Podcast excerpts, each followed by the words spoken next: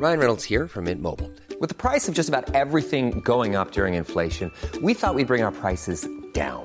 So to help us, we brought in a reverse auctioneer, which is apparently a thing.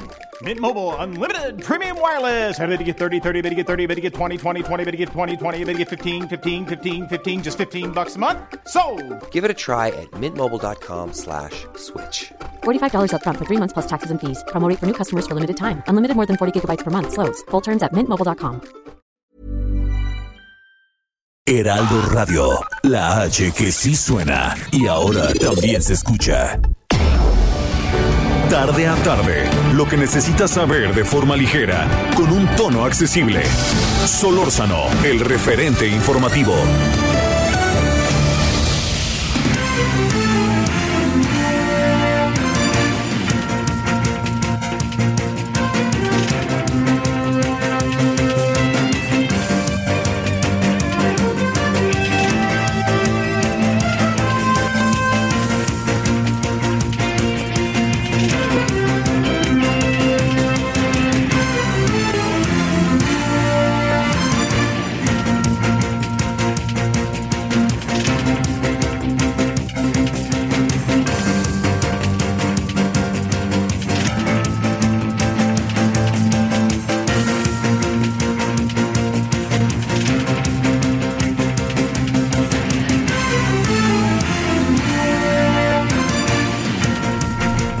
Buenas tardes, aquí andamos en un día que se enfrió un poco aquí en la ciudad, ¿eh? y se enfrió porque a lo largo del mismo hubo una, este, hubo una, eh, ha estado todo el día con amenaza de lluvia, seguramente a lo mejor usted le tocó, y ha habido una amenaza de lluvia ahí, ¿no? Que es algo como para, eh, para no, no, no perder este, ahí de vista el- lo que está sucediendo. Bueno, pero sobre todo para tomar en cuenta que si usted vive en la Ciudad de México, pues tómelo en cuenta. En cualquier momento puede llover, pero está además eh, nublado. Así, entonces, dicho lo cual, le eh, consigno y le digo que lo tome en cuenta. Bueno, este, mire, hay, hay hoy varios asuntos. Uno es un asunto que me confirman. Parece que empieza a haber ahora asaltos en la carretera México-Cuernavaca, Cuernavaca-México. Este, particularmente en la en lo que conocíamos de chicos como la carretera vieja, que no es tan vieja, ¿no? Pero no en la autopista. Pero también ya hay algunos casos en la autopista contados, no estoy aquí tirándome un rollo, pero contados con contados por personas que lamentablemente lo han padecido. Entonces lo digo para que lo considere, ¿no? Para que si usted va a Cuernavaca, etcétera, el modus operandi es una piedra, usted pega la piedra, se le poncha la llanta o le ponen de estas picas para que se ponche la llanta. Entonces simplemente póngase a las vivas. Si eso pasa, sígase sigas hasta que aguante su llanta, que es lo mejor que puede pasar. Entonces, eh, ha habido también ya información, está la gente un poquito preocupada, por obvias razones por eso. Bueno, eh, segundo asunto para inquieta, ¿no? Y más que viene el fin de semana, mucha gente va a Cuernavaca, o mucha gente va y viene a Cuernavaca, ¿no? Este, más póngase abusado. Eh, cerca de Tres Marías, por ahí es donde me cuentan que se ha presentado y además vecinos de Cuernavaca están informando a través de las redes para evitar cualquier este cualquier problema. Bueno, eh, segundo asunto. Eh, mire, este eh, algo que, que ha estado ahí entre nosotros y no deja de estar es el tema de la seguridad. Eh, sé que lo hemos abordado en muchas ocasiones, oiga, y lo vamos a seguir abordando, pero déjeme decirle por qué me quiero detener en este momento. Porque hoy el presidente dijo algo que me parece que es una eh, es algo sale sobrando toda la referencia a los adversarios, todas estas cosas que el presidente dice, pero, pero me pareció muy interesante lo que dijo. Voy a, como aquí lo tengo, ya ve que a mí en verdad mucho no me gusta en toda mi vida profesional estar hablando de los presidentes, ¿no? Como si ellos fueran el único centro de la vida y sobre todo cuando pues son parte, entiendo que juegan un papel relevante sin la menor duda. El de que el que tenemos ahora, puch, es si se lleva todos los, todos los, las, las atenciones, pero lo que le quiero decir al respecto es que este que, que, que dijo el presidente algo ya ve cómo pasa no esto es como oiga viene fallando el coche y uno llega al taller y el coche arranca. Ay malvado coche dice uno no bueno la cosa está en que lo que dice el presidente es que hay que considerar que el gran pendiente es el tema de la seguridad y que si él no logra, eh, digamos, si su gobierno no logra revertirlo, este, pues quién sabe cómo va a ser recordado, pero luego, luego pone el presidente, mis, adversarios se frotan las manos. No, señor, nadie se frota las manos. Con el tema de la inseguridad, créame, perdóneme, hasta yo supongo que los más fifís de los fifís quieren que se arregle. Así se lo, se lo planteo. Bueno, entonces la cosa es que es muy interesante la reflexión del presidente, porque el presidente puede ser un hombre muy reconocido, un hombre muy importante que lo es de suyo, pero si no cumple objetivos, usted, yo, los ciudadanos en su conjunto vamos a decir, ¿y qué pasó? ¿No? ¿Qué pasó? Todo lo que me prometieron que no me cumplieron. Por eso voté por él, ¿no? Y llámese, eh, aquí hablo de cualquier sector de la población. Entonces, tenemos que, eh, lo que tiene que hacer eh, este, hoy este gobierno, el presidente, es tratar de revertir algunos asuntos. Y mire, yo entiendo que eh, habrá mucha gente que nos escucha que es eh, seguidora del presidente y cuestión que además de que respeto uno, claro que sí, hombre, pues se vale, en para eso estamos en esta vida, para decidir quién somos y qué queremos. Pero lo que sí le digo es que a unos y a otros lo comparto, más que tiro línea, lo comparto, es que si no se logran revertir temas como seguridad, en algún sentido la economía y el tema de salud, para mencionar tres muy claramente vistos, el presidente al que le ven mal es al presidente. Entonces, todos estos que trabajan ahí al, al cobijo del presidente y que andan hablando y que se sienten los muy, muy, las muy, muy, perdónenme, lo que hagan bien o mal, ustedes que trabajan con el presidente, a ustedes no les va a repercutir. El presidente los va a agarrar casi que de los cabellos y lo va a aventar a una barranca, a quien fuera. El problema está en que quede en el presidente. Y por eso la reflexión hoy del presidente me parece muy interesante, porque sabe muy bien que empieza a caminar el, el sexenio, ya estamos entrando casi a la segunda mitad, y eh, o sea, estamos entrando al, al, es el primero de diciembre, pero digamos, no nos hagamos. El presidente, desde que ganó la elección a los dos días, Peña Nieto salió corriendo y dijo, señor, haga usted lo que quiera, ¿no? Este, y entrele, pues Peña Nieto el descrédito era total y López Obrador venía en una curva ascendente, todavía más ascendente de la que ya le dio la elección. Entonces, lo que quiero decir con eso es que se tiene que dejar claramente establecido que el presidente tiene que revertir asuntos que él prometió revertir. A ver, gasolina está subiendo de precio. La inflación está alta. Pensamos que iba a ser uno o dos meses, pero se ha ido jalando más meses. Ojo con eso, no se pierda de vista. Tercero, seguridad. Cuarto, el tema de salud, ¿no? Y quinto, entre otros, la economía. A ver, todo eso se lo digo por lo siguiente. Usted con razón, si es seguidor del presidente o de Morena o de la 4T, me dirá, es que hubieran visto cómo nos dejaron las cosas. Sí, sí, eso nadie lo duda, por eso votamos por el presidente. Y dije votamos nuevamente en primera persona. Pero el asunto está en que ya se debió ya se debieron revertir o tener nuevos lineamientos en algunas consideraciones, en algunos temas, en algunos asuntos o en algunos factores. Entonces, esto que le digo me parece que hoy por hoy es de las cosas importantes a atender. O sea, el presidente tiene que él lo sabe, su discurso, su hoy en la mañanera me parece que estuvo muy bueno. Insisto, sale sobrando este asunto de que es que mis adversarios se están frotando las manos. Ya, ya, no, no, no, ya. Espérame, yo digo, si los adversarios se están frotando las manos con el tema de la inseguridad, pues qué poca madre tiene, la verdad. Ya para decirlo de manera técnica y científica, ¿no? Entonces, aquí el asunto está en que ese tema no se ha revertido. Y le voy a poner ejemplos. Hay en la vida cotidiana sigue habiendo asaltos, en algunas ciudades más, en algunas ciudades menos. Pocas la libran. Segundo, empieza a haber cada vez más problemas en carreteras. Tercero, Michoacán, Zacatecas, Jalisco, Guerrero, Nayarit, eh, Colima, espérame, están ahí pasando cosas. Entonces, no es que uno diga, es que a partir de ahora el presidente llegó y por arte de magia va a cambiar. No, hay muchos intereses enquistados pero el presidente sí debe de tener muy claro el objetivo de qué hacer ante ello.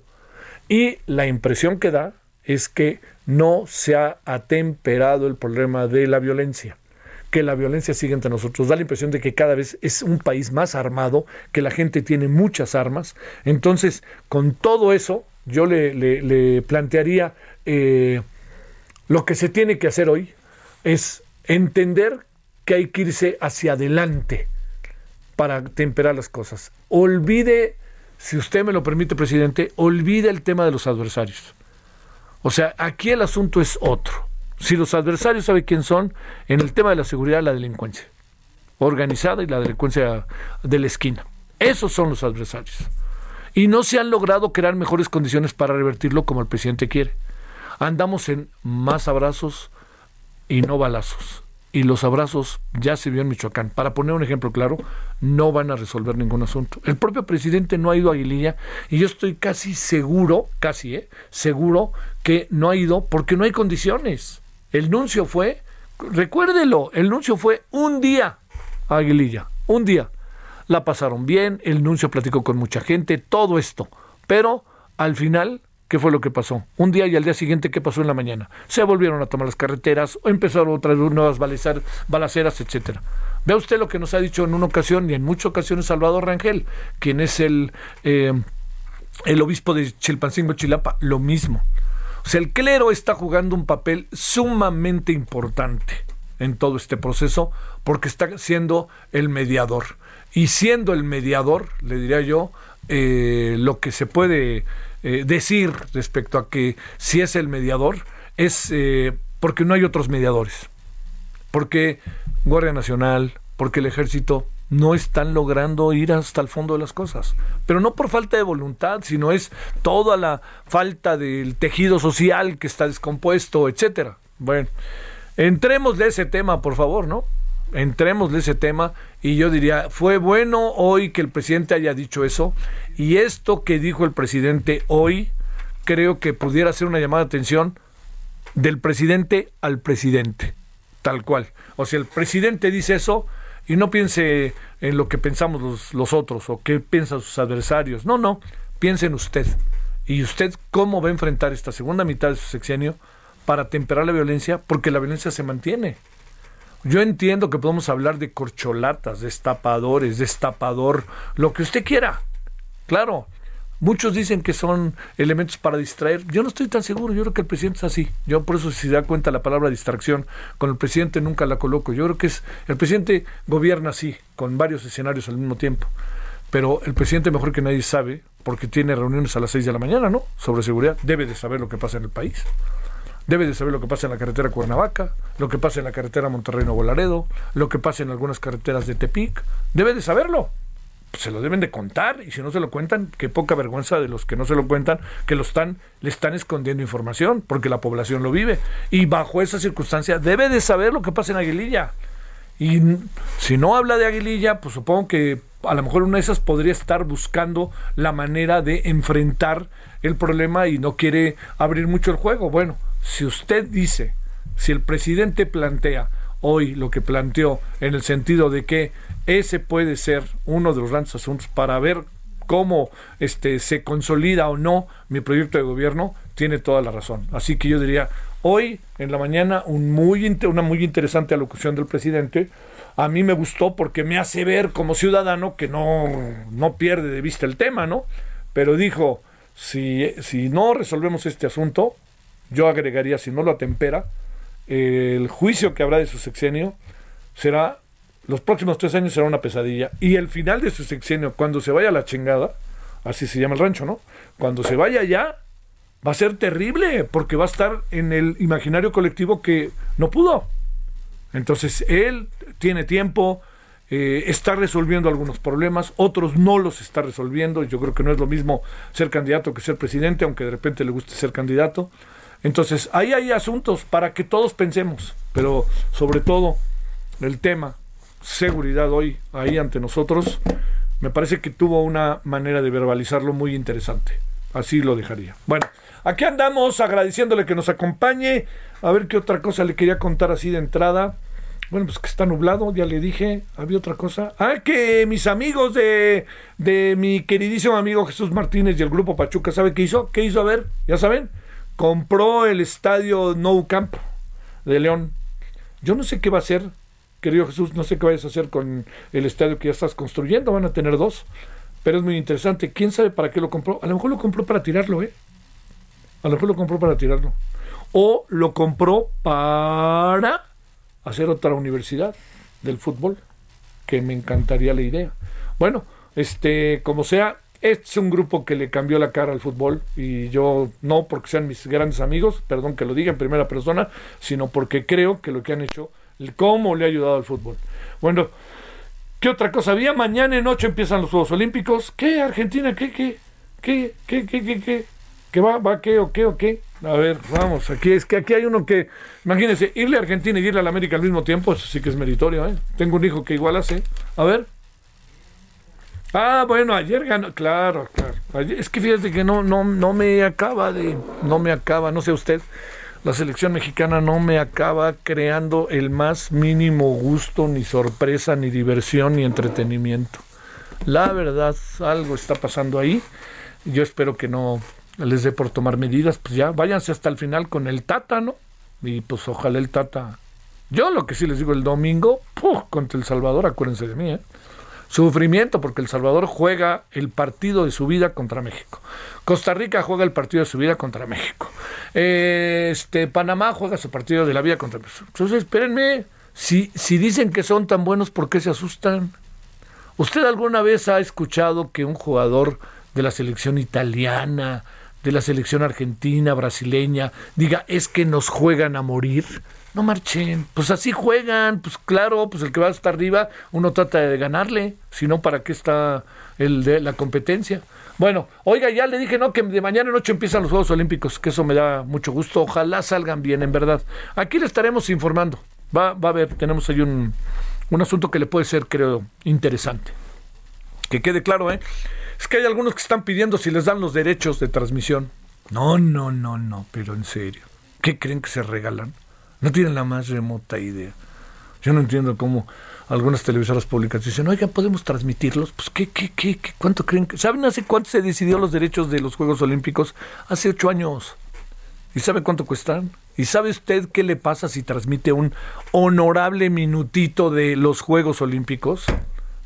lo que tiene que pagar, ¿eh? No tiene la más remota idea. Así que nadie ande haciendo ahí, porque luego parece que nadie los observa, pero ahí están con un ojo al gato y otro al garabato, ¿eh? Los del, los del Comité Olímpico y los que tienen los, derechos en México los tiene Claro Sport, que se los dio a, se los vendió a Televisa y TV Azteca, que ahora sí iban a transmitir muchísimo, ¿no? Pero en el 2016 en Río ni volteaba, ¿no? Con todo y que México ganaba. Bueno, vámonos, hablo de otros competidores porque en fútbol fue un fiasco. ¿Por qué razón? Porque como era Claro Sport, ni Televisa ni TV Azteca apoyaron la selección mexicana y no prestaron los jugadores. No tienen, no tienen freno estos cabreras. Así dije cabreras, ¿eh? Cuidado. Vámonos empezando. Solórzano, el referente informativo. ¿Qué pasó?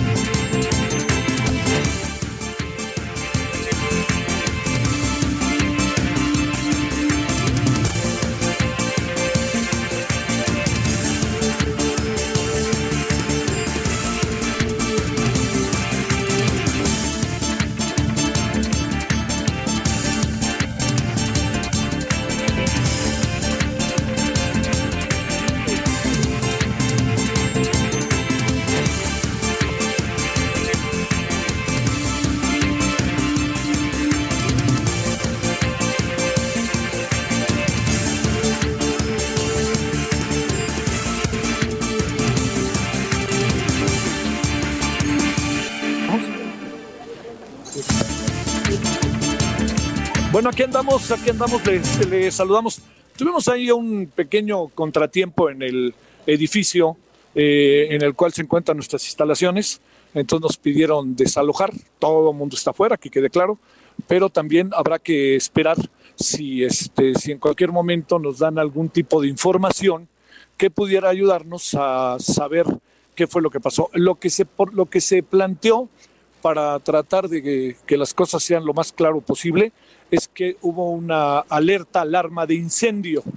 Yo estoy en las afueras aquí del edificio, de este enorme edificio que tenemos en Heraldo Media Group, y le podría decir que no alcanzo yo a apreciar algún indicador, aunque ya están en este momento, todo indica regresando. Entonces, digamos que la, la alerta, sí, estamos ya para volver. La alerta duró, puede haber sido luego cortocircuitos, ya ve que son muy escandalosos en lo que corresponde también a, a, los olores, ¿no?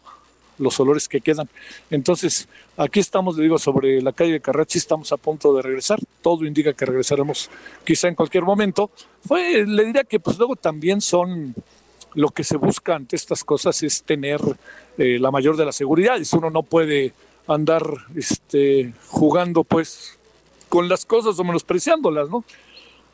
Más bien le diría que aquí lo que tenemos que hacer es estar este, muy atentos. Entonces, mire, yo calculo que aproximadamente en unos eh, cinco minutos, eh, si no, yo calculo cinco, póngale diez minutos, estaremos seguramente de vuelta con usted ya en la cabina. Mire, por lo pronto, a ver, para hablar de los temas que traemos este, el día de hoy, eh, además del tema de seguridad, y vamos a hablar ahorita con Tonatiu Guillén, que nos le ofrecemos una disculpa a Tonatiu, que nos tuvimos que salir intempestivamente de la cabina, eh, sobre algo que hoy escribió Tonatiu y que ha estado en ello desde hace tiempo. Él, le recuerdo, fue director del Instituto Nacional de Migración al inicio de la, de la presente administración y además de todo ello, lo que pasó también con Tonatiu es que a lo largo de su vida ha sido un estudioso de los temas migratorios. Mire, el tema es eh, algo que él plantea es cuántos, eh, cuántos mexicanos somos, ¿no? Es decir, qué tanto los mexicanos que viven en el extranjero como tales son contados. A ver, con toda la gran cantidad de estadounidenses, de mexicanos en Estados Unidos que tenemos, la gran pregunta es cuántos mexicanos en total, mexicanas, mexicanos acabamos siendo. Podríamos hablar de 126 millones o estamos hablando en verdad de una cantidad de mexicanos mayor. Y por mucho, cuando hablo de mayor, una cantidad de mexicanos que permita a uno tener una idea precisa de cuántos somos por un asunto que cada vez es más importante entender, que es intrarregional, o sea, entre las regiones. ¿Qué tanto tenemos para aquí? ¿Qué tanto tenemos para allá? Bueno, ese es uno de los asuntos. El otro tema que en este momento vamos también a abordar, en cualquier momento, mire, ahorita son las, estaba viendo, son en este momento las 14, las 17.27. Entonces, si usted me permite, yo lo voy a mandar allá a una pausa y ahora al regreso de la pausa ya estaremos en la cabina y ya esta alarma y todas las medidas de seguridad que se tienen que tomar este, se tomaron ya perfectamente, todo el personal salió caminando de manera muy pausada, nadie este, brincó más allá de naturalmente que siempre este tipo de situaciones genera cierta diría si alguien está siguiéndonos no pasó nada. Fue una eh, fue una, este, fue momentáneamente una, le diría, una alerta de incendio que ya se revisaron todos los protocolos y no hay absolutamente nada. Bueno, si le parece, ahorita regresamos con usted y vámonos, vámonos y ahorita regresamos con usted hasta allá. ¿Le parece? En la mera cabina. Bueno, vamos y volvemos. El referente informativo regresa luego de una pausa. Heraldo Radio. La HCL se comparte, se ve y ahora también se escucha.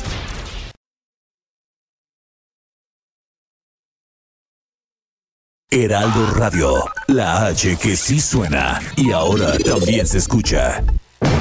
Estamos de regreso con el referente informativo.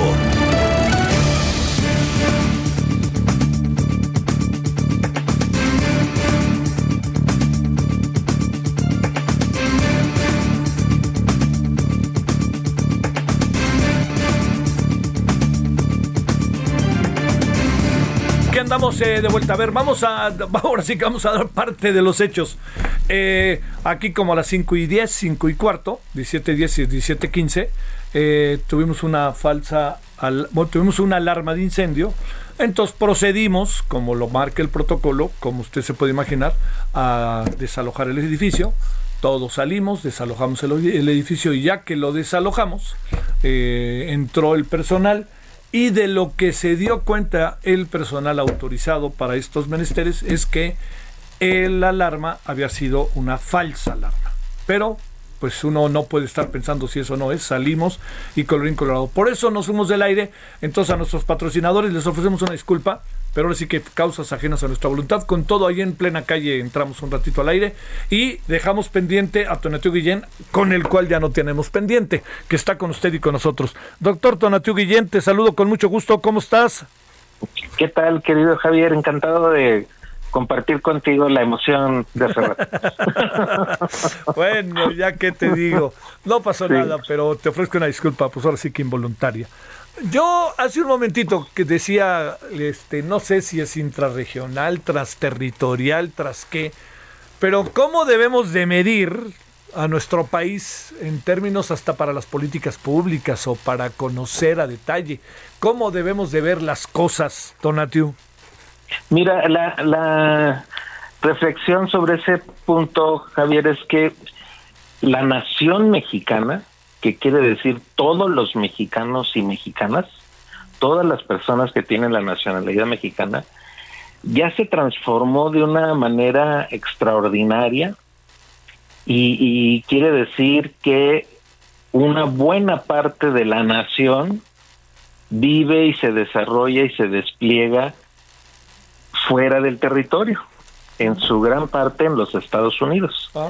Entonces, si nos juntamos toda la nación mexicana, eh, no somos los 126 o 128 millones que estamos en el territorio.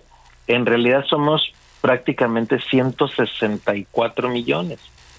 Y esto este, nos da una idea del gran salto que, que somos ya como nación y también una idea del gran eh, vacío que tenemos en nuestra comprensión de, nación, porque mexicanos y, y, mexicanas dentro y fuera del territorio tenemos los mismos derechos, tenemos la misma valoración ante el Estado o debiéramos tenerla.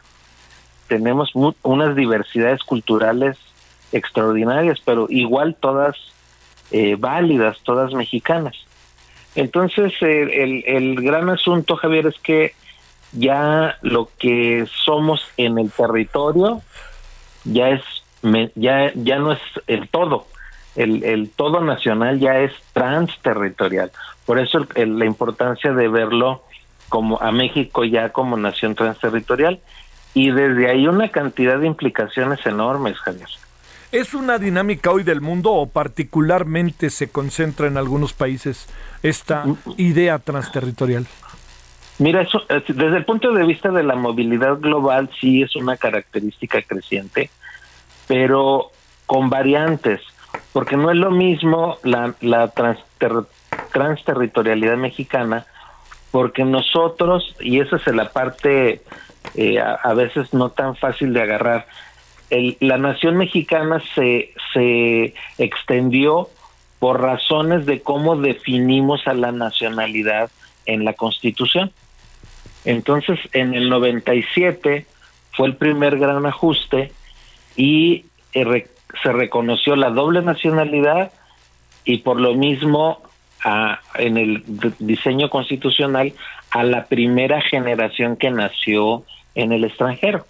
Entonces ahí crecimos en millones en una, por una decisión de la Constitución. Y, hace un ratito, en mayo, terminó el proceso de reforma segundo más importante, en donde un candado que había en el 97, que decía que para reconocer a la, a los, a la descendencia como mexicanos, tenían los padres que haber nacido en el territorio. Eso eso se quitó. Y entonces, ¿qué quiere decir? Que eh, los, los hijos de esa primera generación y los que siguen y los que sigan ya están en la misma liga de nacionalidad que los demás. Entonces son ya, ya mexicanos. Y vienen preguntas súper importantes, Javier. Por ejemplo, ¿qué, ¿cómo se resuelve el tema de la representación política? Claro. Es como, es como si ahorita dijéramos, eh, voy a hacer una hipótesis absurda, pero para darnos una idea, que dijéramos a partir de ahora, eh, todas las personas que están en los estados del norte ya no cuentan para efectos de la de la Cámara de Diputados, ni la de senadores, ni participan en, la elección presidencial. Eh, tienen derecho a hacerlo, ¿no? Y, y lo hacen como en cualquier otro estado. Pero ese mismo derecho ya está desplegado eh, y eso es lo que hay que debatir, cómo se traduce la representación política, cómo se traduce la ciudadanía y, y preguntas eh, súper básicas. ¿Quién los cuenta? ¿Quién nos cuenta como mexicanos? El INEGI no lo hace, CONAPO no lo hace. Entonces estamos eh, todavía viendo a México desde las instituciones gubernamentales como si fuera el México de hace ocho décadas o cinco décadas. Y ya no lo somos más justo por estas reformas que ampliaron nuestro horizonte. Y, y, para darte una idea, le ponemos números, Javier, para... Mira, los que estamos en el territorio, 126 o 128 millones. Hay que... Era 128 con la proyección de CONAPO. Más los mexicanos que nos movimos a Estados Unidos, 11.75 millones, más los hijos de esa primera generación, que son otros 13.7 millones. más ahora con la reforma constitucional reciente, los hijos de los hijos y así sucesivamente, y van a ser otros 12 millones, ya son otros 12 millones, Total andamos por 164, 165 millones. Entonces, ¿qué, preguntas muy simples, Javier. ¿Qué pasaría si todas estas personas que no lo tienen ahora eh, se les da y se formaliza con el actas de nacimiento? Se formaliza con pasaportes. ¿Qué pasaría con la movilidad México-Estados Unidos? Eh, otra pregunta simple, ¿qué pasaría si el horizonte de desarrollo del país ya lo contempla toda esta población este mexicana, que por cierto es la que vive mejor, ¿no? tiene mejores ingresos proporcionalmente y vive mejor, salvo con los que están todavía en condición irregular, que son un poco más de 5 millones. Pero eso te da una idea de que, de que incluso a nivel de, de los consulados, el gran tema no es hacer consulados de defensoría de derechos, eso me parece la visión cortita y de hace muchos años. El gran asunto es cómo se convierten en instrumentos de interacción con toda la nación, entre toda la nación.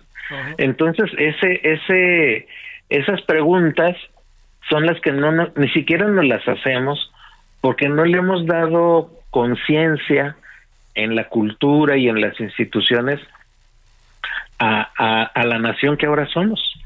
Es como tener el gran elefante en la sala y no verlo todavía. Oye, Estados Unidos, ¿cómo ve esto?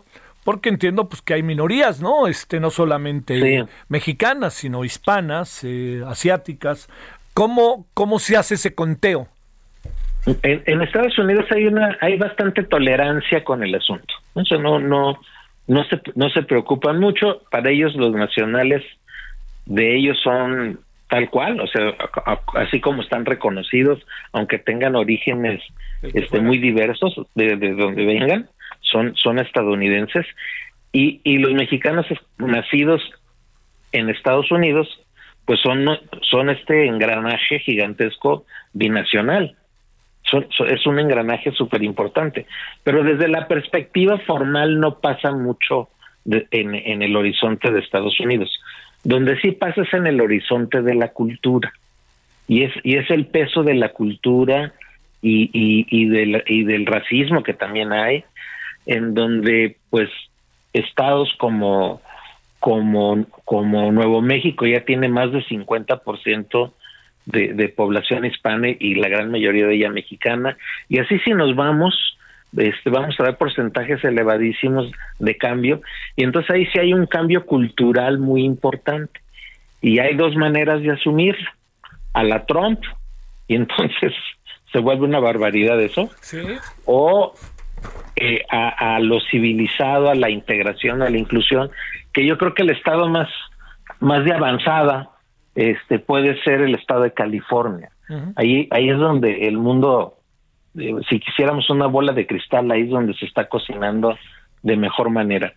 Pero visto desde acá, Javier, y es cómo no hemos sido capaces de dimensionar y de valorar y de reconocer y de apreciar de que toda esa evolución mexicana en Estados Unidos sigue siendo mexicana.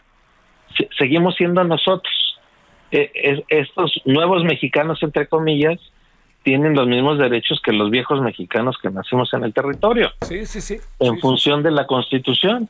Entonces, ese gran cambio tan enorme, este, no, no terminamos de, de digerirlo y, y todavía pues tenemos en la cultura también maltratos a los a los mexicanos a los chicanos y, y en la política pública también maltratos cuando por ejemplo regresan niños y, y no reconocemos eh, fácilmente las compatibilidades escolares por ejemplo entonces eh, eh, nos falta muchísimo para para para modernizarnos y adecuarnos a nuestra nueva a nuestra nueva nación desde el punto de vista de las instituciones y desde el punto de vista de la cultura. Pero ese es el gran desafío del siglo XXI, Javier. Creo yo que para la nación mexicana ese es el gran, el gran asunto. No, solo las dificultades que ahora tenemos en muchos temas, sino en cómo movemos la mirada hacia la gran nación que ahora somos eh, eh, en, en esta visión macro que, que es eh, constitucionalmente establecida y que nos hace mexicanos y mexicanas en igualdad de términos en, en, estos dos países por lo pronto. Sí. Sigámosle, mi querido Tonatiuh, a ver si la semana que entra le damos una segunda vuelta al asunto, ¿no? Sí, y, vemos, por ejemplo, implicaciones de política pública, están, tan increíbles, son, son grandes desafíos. ¿Cómo no? ¿Cómo? estaría divertidísimo. Te mando un gran saludo, doctor Tonatiuh Guillén. Igualmente, Javier, un abrazo, gracias. Ándele, ahora 17:46 en la hora del centro. Estamos aquí, Heraldo Radio 98.5 de FM desde la Ciudad de México. Pausa. Solórzano, el referente informativo. Julio, Julio. Papá, tu abrigo está padrísimo. Pero vamos a la playa. Para moda que sí te acomoda, ve a Soriana, porque pongo toda la ropa de verano para toda la familia al 30% de descuento. Sí, al 30% de descuento. Tú pides y Julio Regalado manda. Solo en Soriana. A julio 19. Aplican restricciones. Esperamos sus comentarios y opiniones en Twitter. Arroba Javier Solórzano. Arroba Javier Solórzano.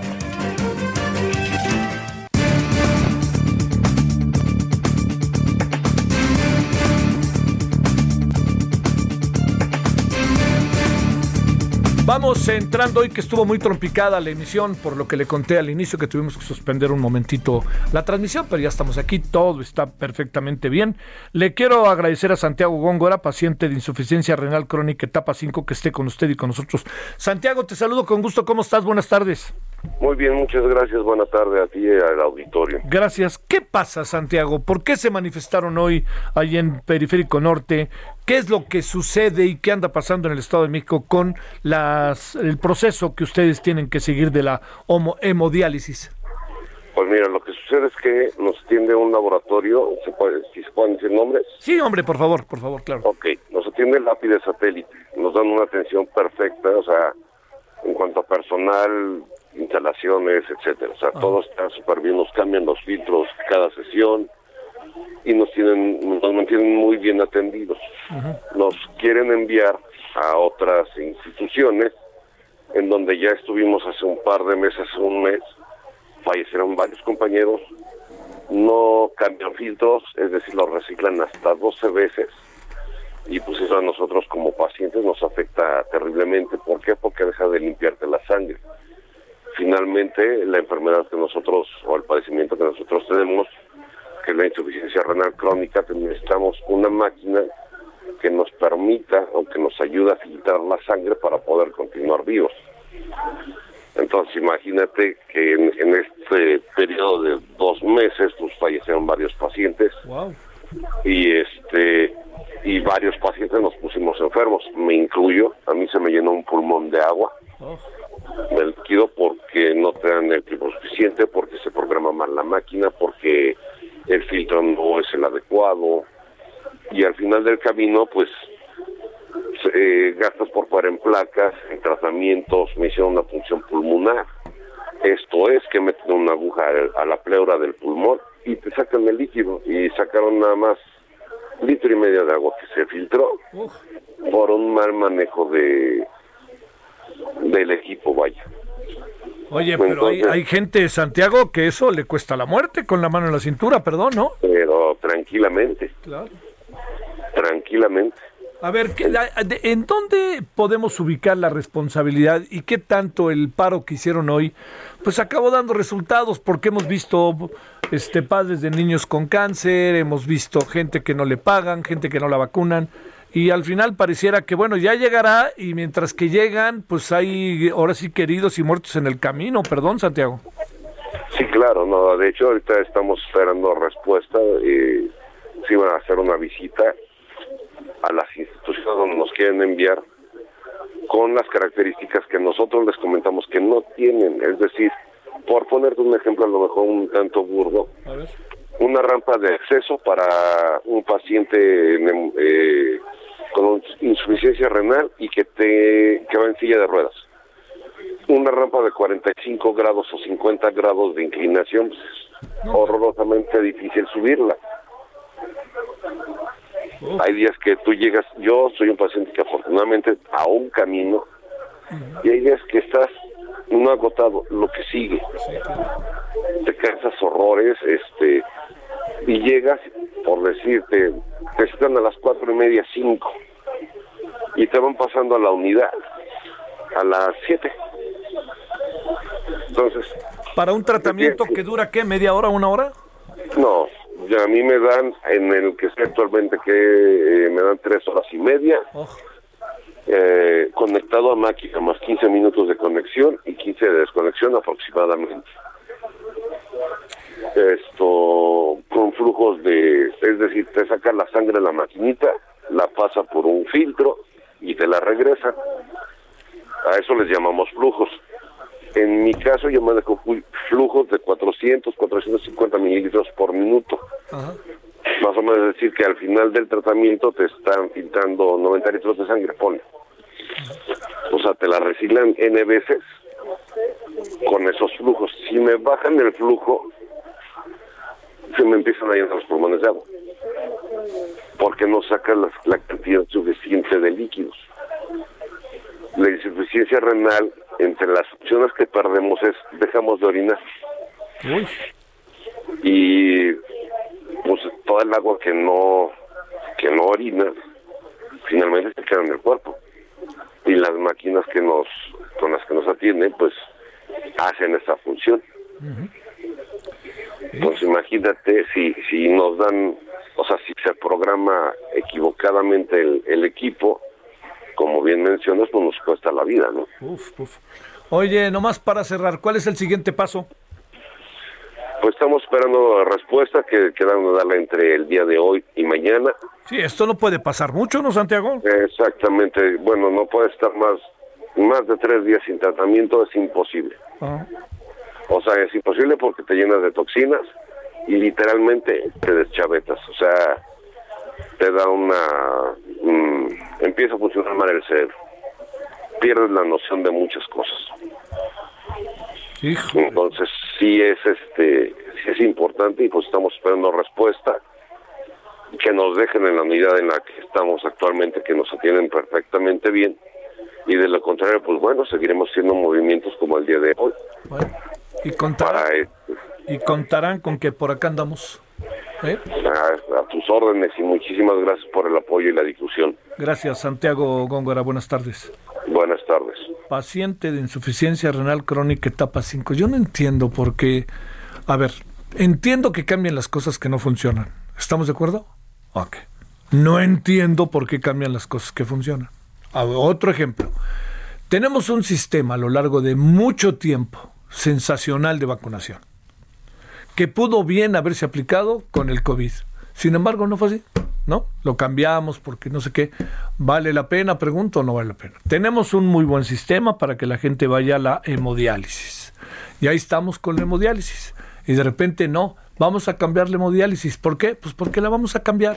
¿Por qué? Pues porque resulta que nos conviene más. Y resulta que Santiago Góngora y mucha otra gente se tiene que ir a manifestar a las calles de la Ciudad de México y del Estado de México, porque allá es donde está el asunto, para que los volteen a ver y les hagan caso. Porque si se han puesto, si han puesto su protesta en la clínica, les hubieran dicho, muy bien, gracias, ya venga mañana, ¿no? Tres días sin hemodiálisis, fíjese lo que puede significar. Bueno, tuvimos una emisión corta por lo que ya sabe usted, pero no pasó nada, ya que andamos y estaremos a las 21 horas en la hora del centro. Por lo pronto le deseo buena tarde, todavía hay tarde, y ahí nos veremos este en la noche, que traemos el tema, ¿sabe qué tema traemos en la noche? ¿Usted cree que la persona que le echaron 300 años en la cárcel del colegio Repsamen, responsable de la delegación Tlalpan, es el único responsable? ¿O él es el responsable? Bueno, adiós. Hasta aquí, Solórzano, el referente informativo. Heraldo Radio, la HCL se comparte, se ve y ahora también se escucha. Ever catch yourself eating the same flavorless dinner three days in a row? Dreaming of something better? Well, HelloFresh is your guilt-free dream come true, baby. It's me, Kiki Palmer. Let's wake up those taste buds with hot, juicy pecan crusted chicken or garlic butter shrimp scampi. Mm. Hello Fresh.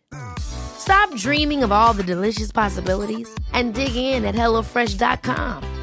Let's get this dinner party started.